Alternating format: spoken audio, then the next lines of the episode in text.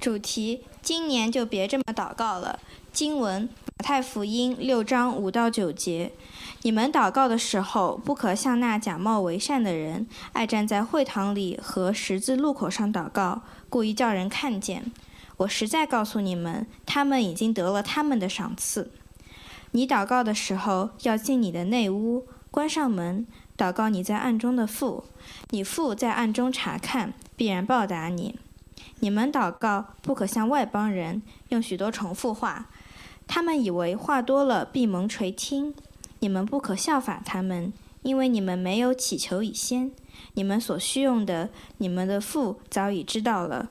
所以你们祷告要这样说：这是上帝的话。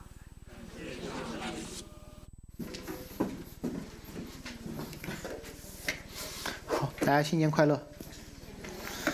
呃，怎么样？二零二二年的年终总结都写好了吗？没有。那二零二三年的新年励志都写好了吗？如果没写好，下午去抄一下去年的。呃，当我们说到新年励志的时候，总会想到一些不可缺少的大类，比如我明年一定要在我的工作、我的技能、我的人际关系上面有成长。基督徒也是一样，我们总会有一些呃标准化的励志啊，我明天明呃不是明天，已经是今天开始，我要从起初神创造天地，一直打卡三百六十五天，期望到今年的昨天。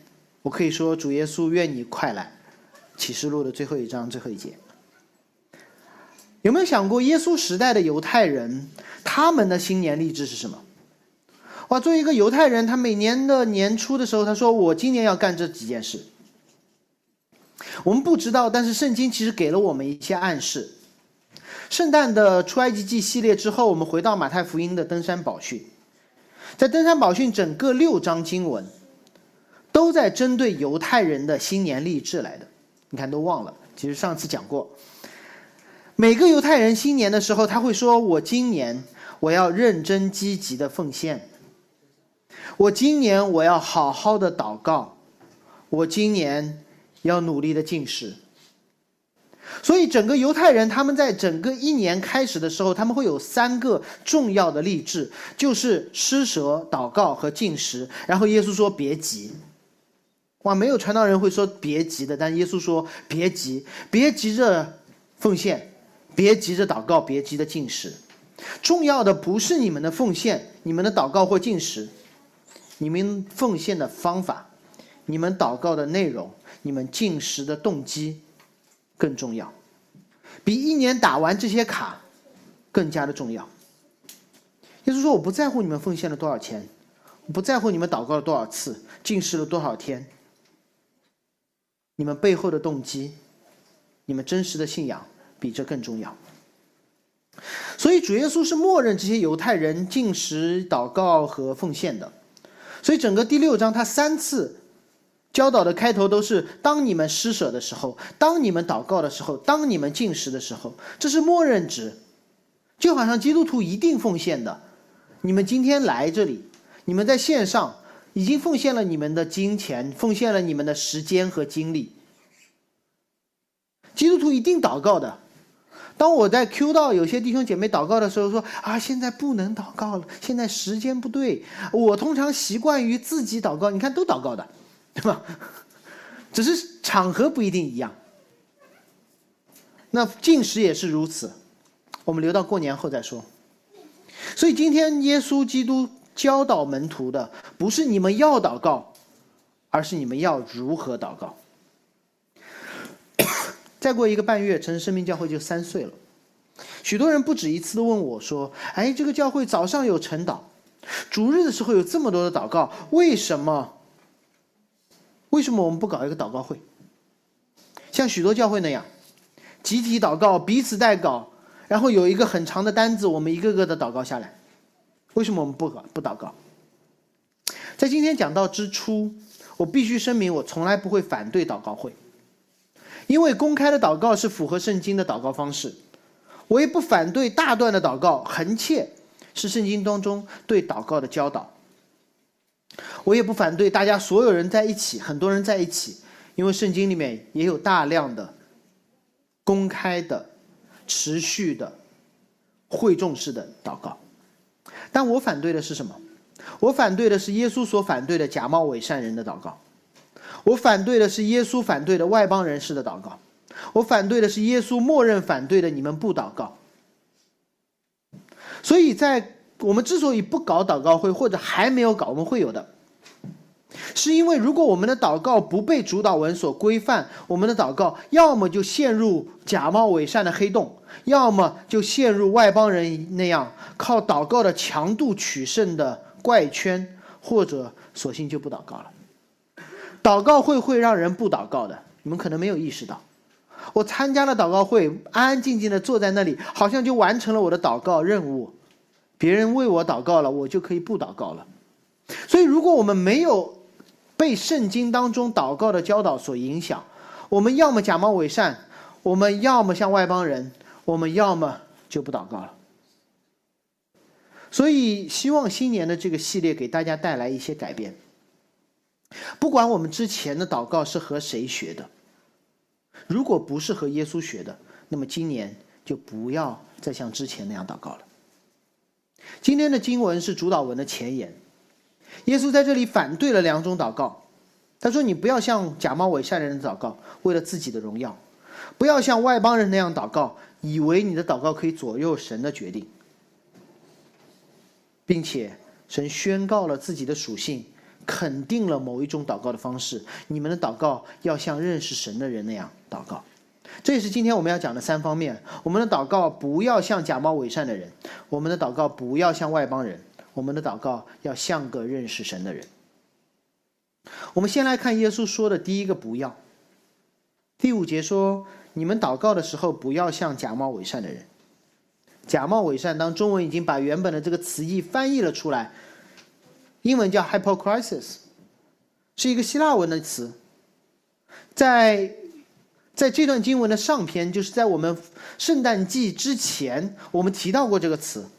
就是有一些人在奉献的时候，他不是把钱放进去就好了，他要在边上，在街头吹着号说：“大家看，就像刚才弟兄说的，我奉献了这么多。”希腊文的本意叫“面具”，是一个舞台专用名词，是他们演艺圈的词。就是在罗马戏院当中，没有很多的舞美，没有很多的服装，甚至没有没有很多的，没有很多的演员。所以有一些演员，他们就会戴上面具。此刻我戴上了宙斯的面具，我就是希腊众神之父；我戴上了亚波罗、阿波罗的面具，我现在演的就是太阳神。哪怕是一个男的演员，也可以戴上雅典娜的面具，我现在是一个女神。他们也会戴上凯撒的面具，意味着我现在不演神了，我要演一个地上的君王。他们也可以戴上一个奴隶的面具，说我现在就演一个奴隶。所以，一个演员就可以通过他的 hypocrisis，就是他的假冒伪善那个面具，分饰多个角色在一个剧中。耶稣在上文说到施舍的时候，他说：“你们不要在施舍的时候戴上一个施舍之人的面具，好像在告诉人说：现在我演了，我在演一个慷慨之人的角色。”这里也是如此。耶稣说：“你们祷告的时候，就好好祷告，不要去演一个祷告的人。”我再说一遍，看上去甚至可能是一样的。我在祷告，我是一个祷告的人，还是我在演一个祷告的人？不要演一个祷告的人，这样你只能取悦你的观众，人会觉得说你是一个好演员，做一个祷告的人。那我们来看耶稣是怎么描述这个演员的，一个好演员如何演绎祷告的。耶稣说他爱站在会堂和十字路口上祷告。第一个听上去很像我或者是刚才领会的弟兄，站在会堂上面祷告。以后是不是教会就别叫人在上面祷告了，免得躺枪耶稣的教导？但似乎不是，因为旧约当中，摩西、大卫都在圣殿和会幕前公开的祷告；新约中，无论是耶稣还是使徒，似乎也都在会堂当中公开的祷告。这样的行为和耶稣自己的教导有没有冲突？让我们先回到耶稣的时代，会堂，会堂当中祷告意味着什么？会堂当中的祷告，首先人人都可以去会堂，但不是人人都可以站上台祷告。你站上台祷告，其实需要一个挺严格的、挺严格的筛选。你首先你得对圣经熟，其次有些人上会堂祷告还得是会堂的捐赠人，所以通常就是有钱人，而且是进钱的有钱人，哇，他们就就可以上会堂祷告。每个主日、每个安息日上会堂祷告的人，如果有一个人站在上面，他就会被贴一个标签：他既慷慨。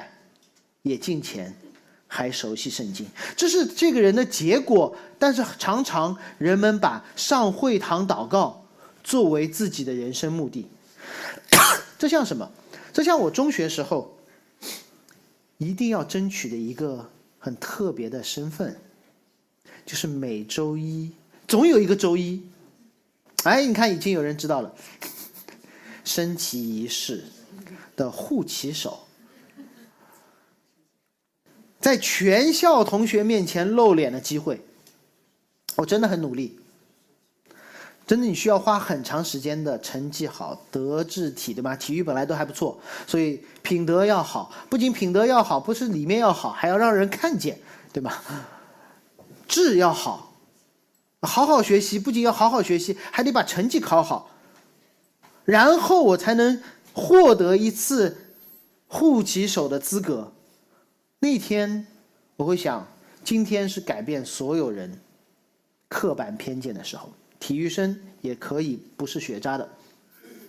第二，啊，可能有人不知道体育生，然后我还可以在我的队友面前走过，好让他们知道，你们当中也有一个人可以是好学生的，戴上好学生的面具。结果那天下雨，根据国旗法。雨天不能升国旗的规定，升旗是取消了。我上台的机会不可能延到后面去，因为整个学期都已经安排好了的。你觉得我会沮丧吗？肯定对吗？肯定，感同身受好像有些人。升旗仪式不会让我前一个学期的努力学习、成绩变好、做的好事而白费。也不会让我的球技提高或退步。为什么这个升旗仪式取消了，我就很沮丧？是因为没人看见，是因为没人看见，没有人看到我上台了，这才是我关心的。我关心的不是我成绩变好，是能够上台被人看见。我关心的不是我做很多好事，有人被帮助，而是有人看见。这就是假冒伪善人的问题。耶稣没有否认你。有些人是对圣经熟的，耶稣没有说你不应该奉献会堂，耶稣反对的是他们上台祷告，故意要得人的荣耀。他们关心的是有多少人点我的赞，有多少人看到说哇，这个人也上台了。再说一遍，站在会堂的祷告本应是敬虔的结果，而耶稣所指责的假冒伪善人，他们把上台祷告。变成获得别人夸耀的手段。你们祷告的时候想着的不是你祷告的对象，而是你边上的观众。耶稣说：“你这个好演员，但你不是一个祷告的人。”因为受到这样的文化影响，我们真的可能听到很多辞藻华丽的祷告。我们会听到一些明明应该是对着神说，但好像是对着边上教导的祷告。我们会听到那些觉得说哇，这个教会的祷告门槛好高的祷告，这是我自己干过的，我自己干过的，擅长此道，把诗篇歌词和上一段我们用过的公祷书串烧在一起，做好小抄，看似一篇对着神的祷告，其实让边上人觉得哇哦，我觉得这时候心里就很舒服，因为我得了人的赏赐。一九八四的作者乔治·奥威尔对这样的语言现象做出过一次评论，你知道吗？教会之所以这样，跟跟教会以外没有什么区别的。他说，整个英国，他说你们英国的作家们在毁了英语，就好像教会在毁了祷告一样。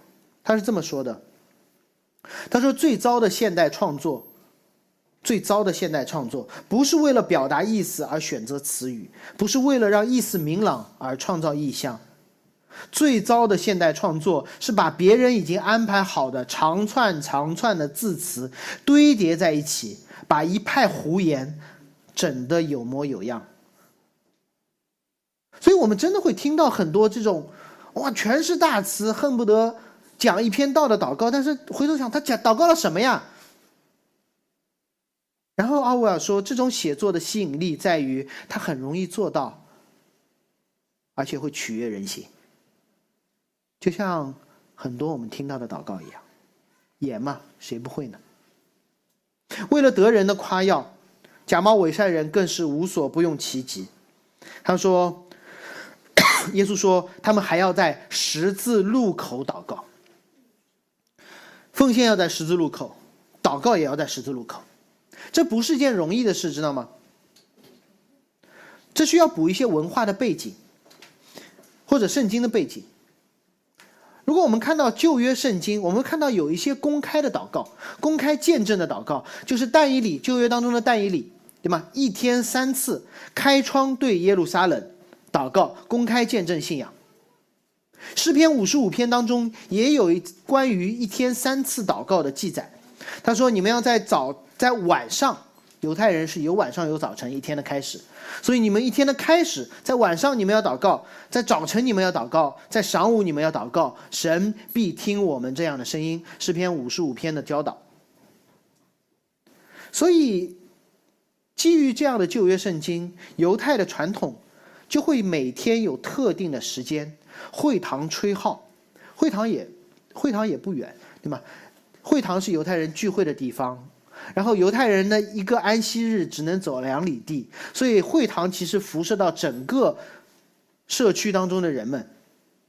会堂会吹号，说提醒周围的以色列人，此刻是今天三次当中的一次，你们要向耶路撒冷、向上帝祷告了，来做你们的见证，和穆斯林一天三五次的祷告有点像哈。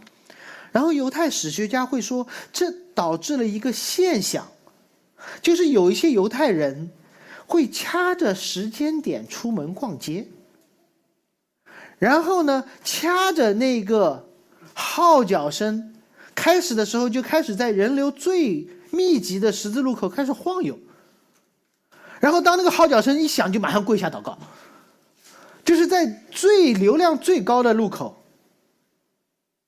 开始祷告，然后边上人说：“哇，这个人好境界。”你知道这跟戴以礼的区别是什么？戴以礼开窗祷告是要死的，他们在十字路口的祷告是会被拼命点赞的。这像啥呢？像我昨天晚上看到的朋友，昨天晚昨日今晨看到的朋友圈，发一张朋友圈，空空的办公室和走廊，天选打工人进入决赛圈。对吧？一个人的办公室，最后一封 email，二零二二，不再见。你们圈里面有这种人吗？对吧？加班到最后一刻，然后最后一个离开，对吧？二二二零二二年最后一个离开办公室，肯定是在办公室里面看着跨年，熬到新年，然后把朋友圈和 email 一起发出，恨不得就艾特老板。怎么可能是为了工作？只可能是为了点赞，这就叫你们已经得了他们的赏赐。同事可能点了赞，老板也点了赞，客户也点了赞，那所有人心中都会说演得好，演得好。你明明在对上帝祷告，但心中想着的是旁观者的感受。你最好期待这个上帝是瞎的。期待这个上帝是无能的，这个期待上帝是参不透人心，是个低智商的老糊涂。否则，你这样的祷告，你觉得神会怎么想？就像一个男生如果跪着向一个女生求婚，说嫁给我吧，他挑了特定的时间、特定的地点，在上海最繁忙的、最国际化的路口，然后看了一眼身边，发现说，哦，那里有一个法国人，这里有个美国人，那里还有个德国人，我还有一个。台湾人还有一个广东人，于是他分别用英语、德语、法语、粤语、闽南话、上海话，对这个女生说了八遍“嫁给我吧”，确保她身边所有人都听懂了。你觉得这个女生会开心吗？这个女生到底是这个男生眼中的唯一，还是这个最佳男主角身边的配戏呢？假冒伪善者的祷告不只是表里无如表里不一，这样只会伤害到你自己。假冒伪善者是把那个看不见的神当做他要演祷告勇士的配戏的配角，来取悦那些看得见的人，这是羞辱上帝，这是羞辱上帝的。可能我们当中有些人说：“哎，反正我也没有上台的机会。”我们也想到还有这些招可以用。但如果你是基督徒，你应该渴望祷告，或者你应该渴望你渴望祷告，对吗？你应该渴望你渴望祷告。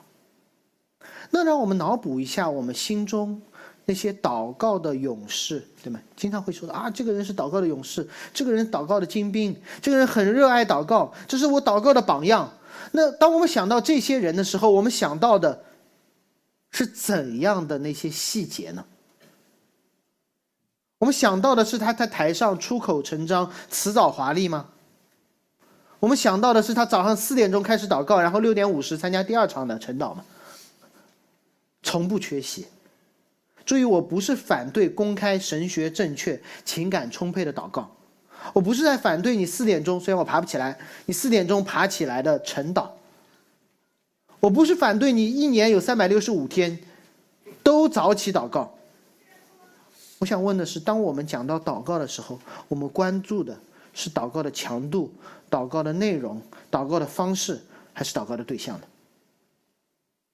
如果我们关注的是祷告的人，我也要在做台上做这样的祷告；是祷告的强度，我也要三百六十五天天天这样祷告。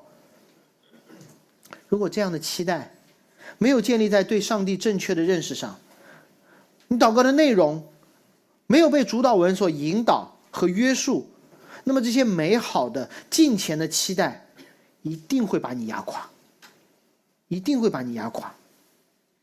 总有一天你会说我不想演了。同时，如果你还能坚持，那你会把教会变成片场，把教会变成片场，营造出一个人人都戴着金钱祷告者面具的一个群体。所以耶稣。禁止了假冒伪善者的祷告，他不仅禁止了假冒伪善式的祷告，他还禁止了外邦人士的祷告。如果你看这段经文，也就是说，你们祷告的时候不要像假冒伪善的人，你们祷告的时候不要像外邦人。中间你们祷告的时候要怎么样？怎么样？所以是一个简单的三明治的结构。我们先跳过中间的第六节，你们祷告的时候要怎样？看第七节，你们祷告的时候不可向外邦人。当主耶稣提到不可向外邦人的时候，并不一定是指未受割礼的人，因为他的他当时所有的听众是犹太地区的犹太人和他的门徒，对吧？登山宝训，我们还在登山宝训当中。耶稣说的更可能是那些不认识上帝的人。如果你不认识上帝，你对你的祷告对象认错了，那你就会呈现出一种错误的祷告方式。我们的祷告，我们的祷告方式，表现出我们对我们祷告对象的认识，可以想理解吗？我们怎么祷告，其实反映出我们对祷告对象的认识是什么。如果我认识的对象，我要说话的那个人，我知道他是美国人，那我就会说英文；如果我知道我的对象听力不好，我就会提高嗓门；如果我知道我的对象跟我一样注意力涣散、多动症。那我就会简单解说，强调重点，最后给一个行动点。所以我们的祷告反映出我们对上帝的认识。那么我们来看外邦人的祷告，反映出他们对上帝怎样的认识。这是今天要说的第二点：不要向外邦人祷告，因为他们认错了上帝。耶稣又说了，说他们用许多重复的话，哇，这可能会吓到很多基督徒，就会吓到很多基督徒。是不是我们不能为一件事反复祷告了？是不是我们阿门只能说一次，不能说两次？是不是？等一下，我们的诗歌主领说，我们带着祷告的心唱这首歌，但是重复的地方不要重复，副歌不要唱，副歌只唱一遍。好像又不是，因为圣经都是神的末世，耶稣自己都会在十字架上说：“我的神，我的神”，对吧？重复了。在科西玛尼园，马太是这么记载的：耶稣进进出出三次，每一次都说一样的话。神也没说你重复我就不听，耶稣说了一样的话，神还听了，没有把杯挪去，让他的儿子上了十字架。所以和前面一样，耶稣没有反对祷告的时候用重复的话，耶稣反对的是你们以为话多就必垂听。耶稣没有反对在会堂祷告或者在十字路口祷告，他反对的是你们在会堂祷告，在十字路口祷告，好叫人看见得他得他们的赏赐和荣耀。耶稣反对的是重复祷告就能被神垂听，耶稣反对的是外邦人对祷告的理解，就是祷告的强度、祷告的方式会影响上帝对祷告的反应。这不符合圣经。外邦人认为说，我是不是用某种特别的方式、某种特别的强度、某种特别的重复，我这样祷告，神就听了？耶稣说，这不是对上帝祷告的方式。但是啊，这却是在圣经旧约圣经当中所记载过的一种祷告方式，在圣经旧约当中被批判的一种祷告方式。解经家们达成了一种共识，那就是耶稣在这里在引用一个旧约的典故，让以色列人避免祷告踩雷。这是什么典故？就是记载在列王记上十八章巴利先知们的祷告。带大家回顾一下，当时啊整个国中大旱，然后大家就拜自己的神，于是耶和华的先知以利亚。和巴利的先知们们很多，来到了加密山上，他们各自向各自的神祷告，看谁的神才是真神。所以他们的祷告方式其实呈现出他们对自己那个神的认识。所以一边四百五十个巴利先知，一边一个以利亚，他们祷告的方式反映出他们对神的认识，他们的祷告方式反映出他们拜的是怎样的神。好，我们喘口气，我们一起来看圣经是如何记载巴利先知们的祷告。巴利先知们祷告，可能有些人听到这里会很紧张。巴利先知们的祷告方式是这样的：他们从早晨到午间，求告巴利的名，说：“巴利啊，求你应允我们。”从早上开始起了个大早，说：“巴利啊，求你应允我们。”而且他们反复的说，反复的说。从早上到中午，重复说这样的话，极高的强度、重复度、一致性，还有四百五十个人一起，听上去很像一个基督徒祷告会。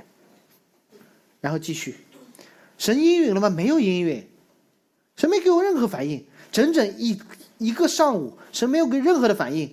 然后圣经怎么记载？他们在所住的坛四围咏跳。他们就开始跳啊跳跳啊跳，可能是闹出一些动静来。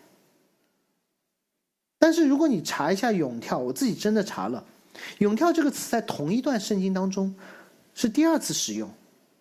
上一次使用的时候是以利亚开始责骂犹太人，说你们为何在耶和华和巴利之间心怀二意？用的是“咏跳”，你为什么从耶和华这里又跳到了巴利那里？又从巴利那里又跳到了耶和华这里？好像巴利拜拜就有东西吃，他就去拜巴利。耶和华那里又有东西，有雨降下来，又跳到耶和华这里。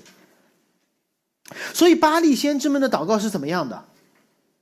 那我用这样的方式来描述：他们召集了四百五十个人的祷告会，他们从早上到中午都在坚持，他们反反复复的祷告。当他们祷告没有什么反馈的时候，他们就开始寻找更加灵验的方式。有什么其他的方式可以？我重复不够，我们就跳舞；跳舞不够，我们就在找其他的办法。很像基督徒祷告，真的很像。所以基督徒，所以啊，所以这是这段圣经的意义所在。因为默认我们的祷告就是错的，就是被我们曾经的外邦文化影响的，就是被巴利先知们影响的。所以，我们需要被耶稣教导，教导我们祷告的动机，我们祷告的对象，我们祷告的内容。否则，我们总会按我们罪人的默认值，重复巴利式的祷告，觉得人多，祷告就有力量；重复多，祷告就有力量。闹点动静出来，或者说找一些新方法，就更加灵验。没完，以利亚在中午的时候，觉得他们很可怜，但以利亚其实挺挺损的。他说：“大声求告吧，因为你们祷告的对象是神，他或默想，或走到一边，或行路，或睡觉，你们要把他叫醒。”以利亚的意思是说，你们的神可能因为种种原因没有听到你们的祷告，他可能在默想，他想一个人静静。他可能走到一边，如果你去看英文，不是走到一边，他说他在 relieve himself，他说他上厕所去了，真就是这么说的，走到一边太文雅了翻译。他说你们的神上厕所去了，所以你祷告的时候刚好错过，他可能出去旅行了，他可能睡着了，你们要不弄出更大一点的动静来？伊利亚在这里既是嘲讽，也是指出巴利先知们对他们祷告对象。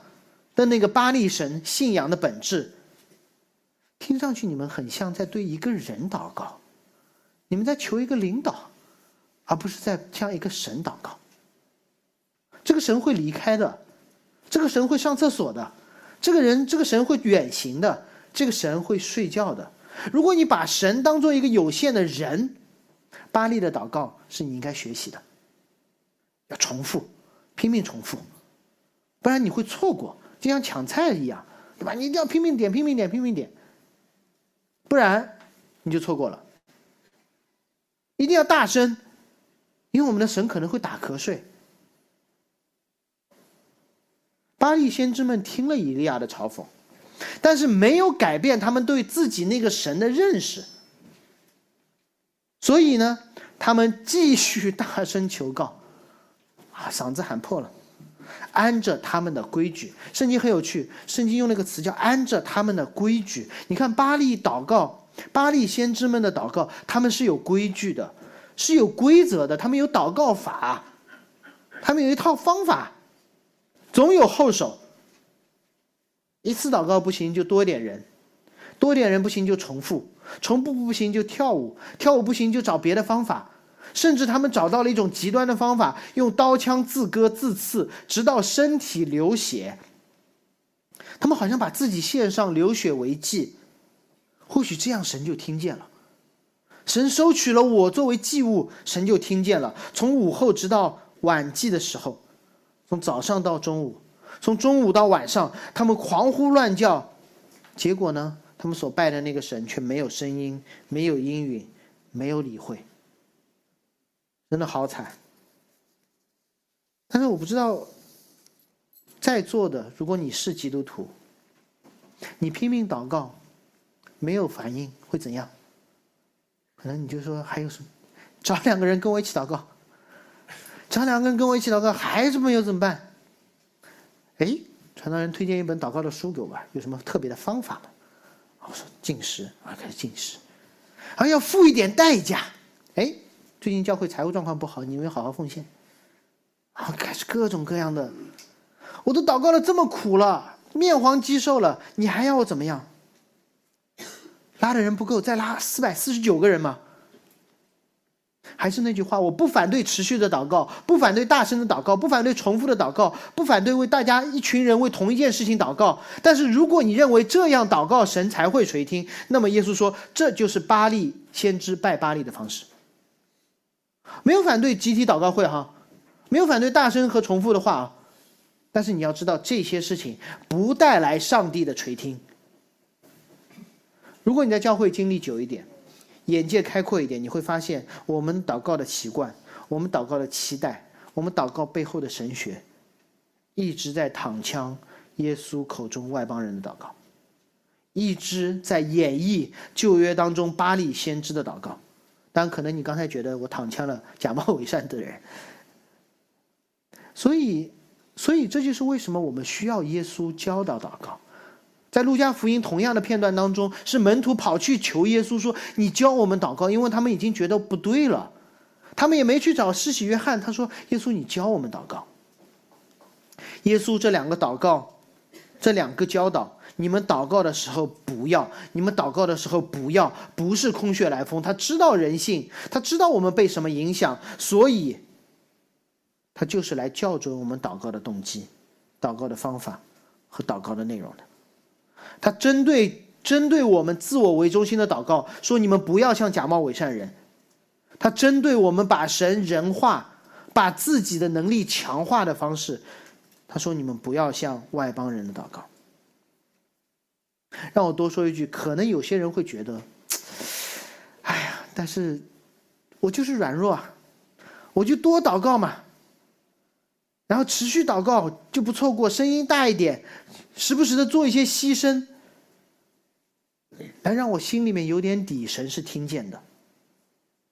我要用一些努力的方式来确保神是听见的。那我想告诉你，如果你的确信始终在自己祷告的强度、做出的牺牲、祷告的人群的数量上面的话，那这个神不值得相信。这个神真的不值得相信。我举一个例子，你们就可以明白。如果你说，哎，这是我们约个咖啡，我说可以。那什么时候？下周三。然后下周二开始我就手机不回消息。然后你就开始跑去说，我还是按照那个时间点去那个咖啡厅吧。结果我就迟到。然后迟到的时候呢，然后聊着聊着，我就点了一瓶，只点了一杯 espresso，不，不是美式，浓缩。结果聊了半个小时天，上了四次厕所。然后最后我跟你说，记得下次买单，我就会跟你继续聊。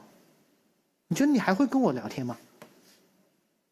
还是说，对，以后我就可以确保我要跟知识见面，我一天耗在这个星巴克，他上厕所我就把那个那个那个上面可能有些星巴克需要听号码，我都记住那个密码告诉他，然后每次我都持续的帮他买单，这样的人还值得见吗？如果你以为你跟神祷告的强度可以确保神来听，这个神根本不值得敬拜。即便他听了你的祷告，你的跟他的关系基于你们重复的话、你的努力、你做出的牺牲，那不是真实的关系，那是捆绑，那是捆绑。所以巴利先知们会制定出一套规则：你们如此这般闭门垂听。这种方法很吸引人，吸引谁？吸引奴隶，因为这是奴隶在埃及所习惯的生活。你告诉我干嘛，我就干嘛。我干了这个，你必定青睐我，看重我，提拔我。奴隶制的方法永远吸引我们，这也是神要改变的。当然，我们还会问另外一个问题。如果不是靠大声，如果不是靠人多，如果不是靠重复，如果不是靠牺牲，我怎么确定这个祷告上帝听见呢？我怎么祷？我们怎么确定这个祷告上帝听见呢？耶稣在第八节做了一个解释。耶稣说：“你们不可效法外邦人，你们这么做的本质是把天父听到我的需要和我祷告的强度挂钩，对吗？我们祷告强度越强。”天父越听到，他说：“你不可效法外邦人。对巴利的祷告，你们需要靠强度、靠方法、靠牺牲、靠重复；但对真的神，你们不需要。”第八节的下半段说：“你们没有祈求以先，你们所需用的，天父早就知道了。不是在你重复第五遍的时候他知道的，不是你们加到四百三十个人的时候神知道的，不是你们划出第三条杠。”奉献出第第二个月的工资的时候，神知道的。神在说：“你们祷告之前，我就已经知道了。”但是你知道吗？如果我只停在这里，大家一定会想：不要那样祷告，不要这样祷告。我们没有祈求以先，我们所需用的父早已知道，那就不祷告了嘛，对吧？逻辑嘛，不要这样祷告会踩雷，不要那样祷告会踩雷。然后你所有的祷告内容，在你祷告之前，神都已经知道了，那我该打干嘛要祷告呢？那如果这么简单，为什么耶稣在后面说？所以你们祷告的时候要这么说？为什么后面耶稣说？所以你们要这样祷告？所以主耶稣是堵住了一条路，堵住了另外一条路，同时呢，让我们走一条对的路。让我换个方法来问这个问题：当我们说，当我们得出这样的一个结论，没有祈求以前，我们所需用的父都知道。为什么我们会根据这个而自然而然的得出，我们就不需要祷告？还是只有我一个人得出这个结论？我猜很可能有一些人跟我一样，我们祷告之前，父已经知道。为什么我们会得出一个结论，叫我们不用祷告？而耶稣得出的结论说，所以你们祷告要这么说。那么，同样的一个真理放在这里，我们祷告之前，神已经知道。我们好像得出了个结论，是说那我们不用祷告。耶稣得出了个结论，说所以你们要祷告。到底问题在哪里？问题是耶稣逻辑不好，还是我逻辑不好？哎，你们不敢说耶稣逻辑不好，但好像我的逻辑又挺对的。问题出在哪里？允许我告诉大家，出在两个我们的身上。我们身上有两个严重的问题。第一个，我们对祷告的误解。我们对祷告的误解。当我们发现祷告已先父已经知道，成为我们不祷告的理由，那我们对祷告的理解是什么？我们祷告祷告的理解就是父需要知道一些他不知道的东西。我们的父需要了解我，神啊，明年需要换个好工作，神啊，明天需要娶个老婆，神啊，明年最好能够润到一个好的国家。好像我们觉得神不知道，所以我们告诉神。对吗？所以我们会得出说，神既然知道了，那我就不用知道，不用去说了。所以我们误解了，我们以为说我们的祷告是说我们告诉一些神不知道的事情。其实耶稣说，祷告是说你们要经历一些你们不知道的神。我再说一遍，我们以为我们祷告是让神认识我们，而耶稣说你们祷告是让神你们去认识神，方向完全错了。第二，是关于什么是我们的虚用，什么是我们的虚用。当我们说还有什么可以为你祷告的吧，基本上我们会说什么？说啊，就这几件事情，其他的能自己搞定，对吧？说我们的缺乏，刚才说的换工作，换不是换老婆，找老婆，然后然后换个国家生存，好像是我们的虚用。但是说你们的虚用，我早就知道，你们不一定知道。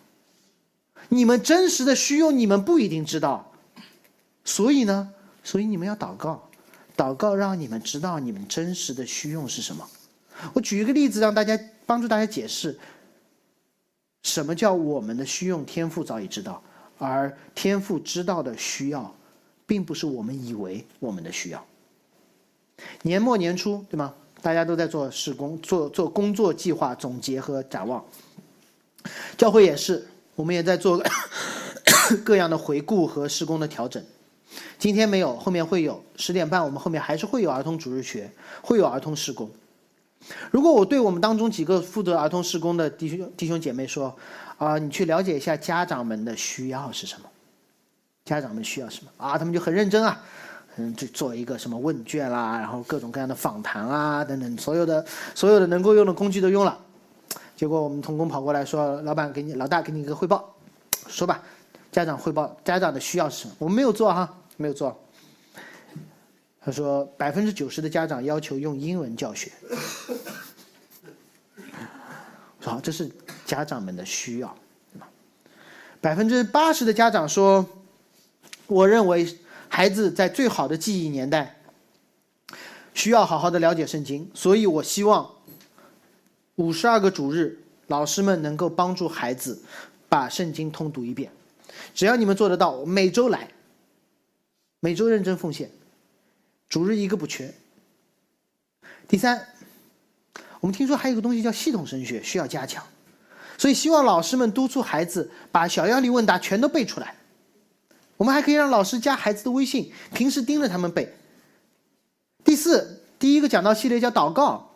所以，希望教会能够教孩子如何养成独立祷告的习惯，而不要只是坐在旁边等爸妈祷告好了以后说阿门。因为有时候爸妈也不祷告。这是我们常常向神祷告的方式。神啊，这些都是好的，请你赐给我；这些都是好的，请你赐给我。哎，你觉得我会怎么回答我的童工？说好，这是我们今年的目标，所以做计划、盘预算。还是我发现了这背后更加真实的需要，那就是这些家长需要好好的读圣经，这些家长需要知道说，到底孩子是上帝让他们转手交给教会的，还是交在他们手中去管理的？这些家长需要的可能不是一个表现敬虔的儿女，而需要的是真实的福音。他们不需要一个孩子来让他们在教会当中彰显出一个敬虔的父母，他们需要的是真正的福音。所以，这是耶稣通过主导文要校准门徒对神的认识，对祷告的认识。我们把我们的需用告诉神，神通过教导我们主导文，把我们真实的需用告诉我们。祷告不是我们告诉神哪些东西你不知道，祷告是我们对神说，神用主导文告诉我们这些东西你们不知道，连你们自己的需用都不知道。你们首先需要的是祷告。上帝不需要我们祷告来让他开心，上帝不需要我们祷告来让他更认识我们，对吧？上帝不需要我们祷告来更好的认识我们。但祷告是一种方法，是上帝用很多很多的方法完成他的旨意。上帝让阳光雨露来让树生长，虽然它可以瞬间就造出一片森林。上光，上帝通过人类的耕作。让庄稼成熟，虽然它可以马上变出千亩良田，上帝通过食物让我们享受他的受造，以及我们生存、生养众多。虽然它可以让我们皮肤里面有叶绿素晒晒太阳嘛，对吗？上帝通过教会去实践他的大使命，他自己都说我可以兴起石头来传福音，所以上帝通过祷告来让我们更好的认识他。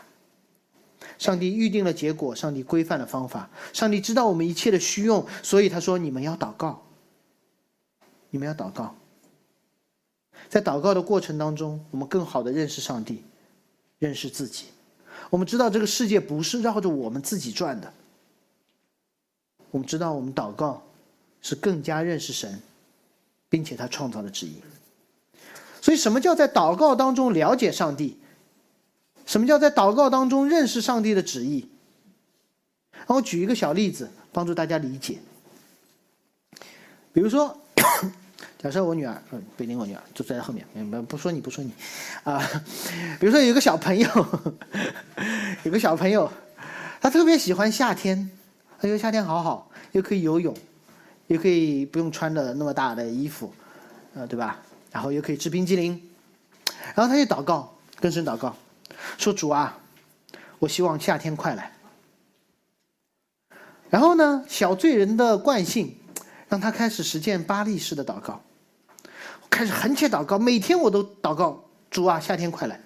我拉其他几个小朋友跟我一起祷告，夏天快来。我每天读圣经，打卡，夏天快来。我背小要理问答，我还做出牺牲，我 iPad 都不看了。神啊，你能不能夏天快来？两周后，夏天来了，夏天来了，小朋友就很开心，说：“哇，这样的祷告有效哎！”不仅如此，他还跟他其他的小朋友说：“你知道吗？我如此这般，天就暖和了。”啊，其他小朋友说：“哇，好棒，教我怎么祷告。”然后他说：“我开始写了本小见证的小册子，我是这样祷告，神听了我的祷告。”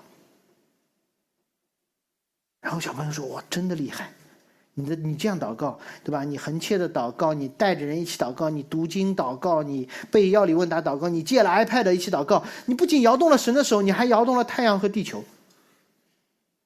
但他不知道的是，他祷告的时候是在五月份，到了十月天气转凉，小朋友说：“哎呀，祷告功效过期了。”再来一遍，他用五月份的方式拼命祷告，拼命祷告，横切祷告，每天读经祷告，背要理问答祷告，进 iPad 祷告，垃圾食品也进了，继续祷告。结果呢，天更冷了，天更冷了。然后呢，其他小朋友说：“你看你祷告不灵了，我们不来教会了。”所以你发现说，前面他拼命的祷告，教会人也多了，家长也来了，好像祷告也特别灵了。他用同样的方式祷告，然后他就开始咏跳。对吧？他去看别人的祷告书，有没有哪本书说我如何祷告，结果神就听了，他就拿了。直到他看到耶稣基督的主导文，他意识到这个世界不是围绕着我的需要来转的。上帝设立春夏秋冬的规律，是为了更大的益处，而不会按照我个人的喜好、祷告的拼命程度而改变。他对自己有了更好的认识，对上帝的旨意有了更好的认识。这时他的祷告不灵了，但是他成长了，少了一点以自我为中心，多了一点对上帝认识的深刻，明白有一个更大的计划在不断的冒犯我的计划。而我唯一的方法就是按照圣经把自己放到神的计划当中。